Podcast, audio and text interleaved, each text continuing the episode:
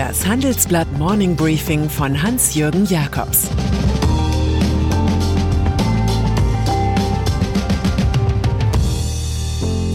Guten Morgen allerseits. Heute ist Montag, der 2. Dezember, und das sind heute unsere Themen.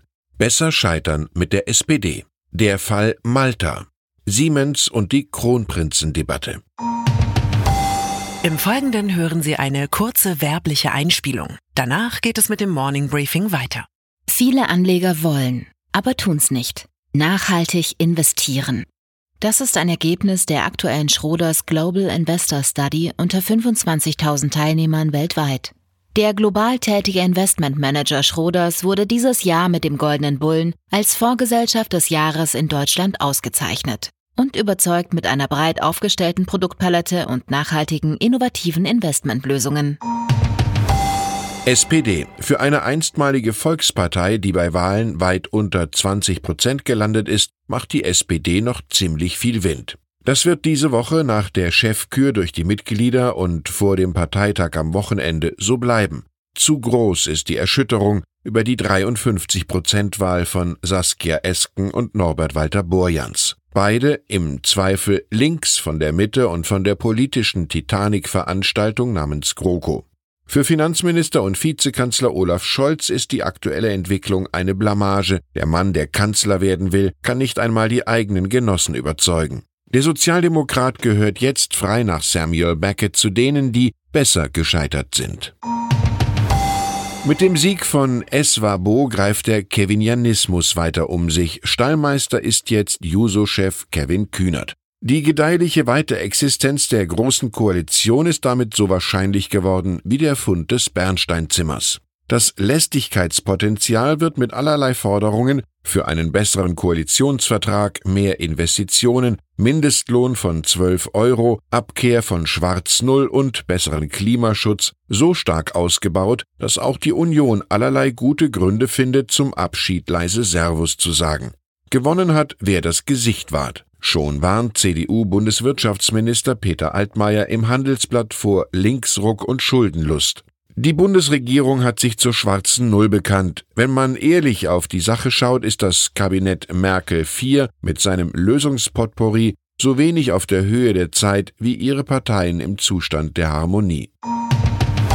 AfD. Zur aktuellen Kalibrierung der Politik gehört, neben der Linksjustierung der SPD, die Rechtsextremisierung der AfD. Auf ihrem Parteitag feierte der nationalvölkische Flügel durchweg Erfolge. Vorneweg ihr brandenburgischer Strippenzieher Andreas Kalbitz. Er wurde in den Bundesvorstand wiedergewählt. Gegen ihn und einen weiteren Flügelvertreter verlor dagegen der bisherige Vorständler Kai Gottschalk, ein Vertreter der Gemäßigten. Das bürgerliche Lager hat auf diesem Parteitag einen deutlichen Rückschlag erlebt, bilanziert Gottschalk. Wir sind auf einem schlechten Weg. Diese Partei wird der NPD immer ähnlicher als einer entsozialdemokratisierten CDU. Das ist die Wegbeschreibung. Malta. Immer neue Enthüllungen zum Mord an der maltesischen Journalistin Daphne Caruana Galizia. Proteste der Bürger, Rücktritte in der Regierung, da musste auch Josef Muscat handeln, der Premier von Malta, einem Bananenstaat innerhalb der Europäischen Union. Am 12. Januar soll ein Verfahren zur Wahl eines neuen Ministerpräsidenten anlaufen. Spätestens am 18. Januar will er aufhören. Die von einer Autobombe getötete Journalistin Galizia hatte eine geheime Offshore-Firma und Verbindungen zum Muscat-Kabinett aufgedeckt. Dieser Fall könne nicht alles definieren, was unser Land ist, beschwichtigt der Premier. Eine Eilmission des Europäischen Parlaments wird heute und morgen den Inselstaat besuchen, auf der Suche nach der Rechtsstaatlichkeit oder dem, was davon noch übrig geblieben ist. Daimler. Wenn Ola Kelenius in Sachen Daimler auftritt, blickt er häufig in enttäuschte Gesichter. So war es Mitte November in einem Londoner Luxushotel bei Investoren, als der juvenile CEO die Mittelfristziele kassierte und die angestrebte Umsatzrendite auf nur noch vier Prozent reduzierte. So ähnlich dürfte es heute Morgen im Stammwerk unter Türkheim sein, wenn Kelenius vor tausenden Beschäftigten den neuen Sparkurs präsentiert. Mehr als 10.000 Jobs fallen weltweit weg. Wichtige Teile für die Ära der E-Mobilität sollen von Zulieferern kommen. Der Betriebsrat macht dagegen Front und kann auf eine Beschäftigungssicherung für die deutschen Mitarbeiter bis Ende 2029 pochen. Der eingemauerte CEO kann sich da nur mit Cicero trösten. Fang nie an aufzuhören, hör nie auf anzufangen.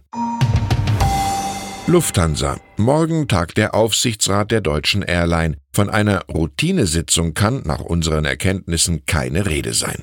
Eher von einem Treffen mit höherem Konfliktgrad. Keine Zukunft mehr im Konzern scheint Personalchefin Bettina Volkens zu haben. Volkens ließ sich jüngst mit Nikolai Baublis ablichten. Baublis ist ein intern höchst umstrittener Vertreter der Kabinengewerkschaft UFO, mit der Lufthansa im Tarifstreit liegt. Zur Sprache kommen könnten auch eine unerwartete Offerte von Qatar Airways. Wenn es eine Möglichkeit gibt, in Lufthansa zu investieren, dann würden wir das gerne machen. Das sagt der Qatar Airways CEO Akbar Al-Bakr. Als ersten Schritt könne man sich eine Partnerschaft vorstellen. Dafür aber müsste Lufthansa wohl wieder Doha ansteuern. Von dort hatte sich die deutsche Airline Mitte 2017 im Zuge der Blockade Katars durch Wüstenstaaten zurückgezogen. Und dann ist da noch Siemens-Vizechef Roland Busch. Er kann sich nun wirklich größere Hoffnungen machen, 2021 zum ersten Mann aufzusteigen. Heute will CEO Joe Käser nach unseren Informationen mit seinem Kronprinzen auf einer Mitarbeiterversammlung auftreten. Und er könnte dabei wenig Zweifel daran lassen, dass Bush als Nachfolger gesetzt ist. Zuvor hatte sich der CEO durchaus sibyllinisch geäußert. Für den unwahrscheinlichen Fall, dass es mit der Stabübergabe nicht klappt, erklärte er im Stil eines barmherzigen Samariters, sich für zwei weitere Jahre zu verpflichten. Käser erweckt so den Eindruck, er und nicht der Aufsichtsrat entschieden solche Personalien. Chefkontrolleur Jim Hagemanns Nabe betonte nun vielsagend, Bush spiele bei seinem Traum, den Traditionskonzern neu zu erfinden, eine wichtige Rolle. In München ersetzt man einen twitternden Starverkäufer durch einen ruhigen Physiker.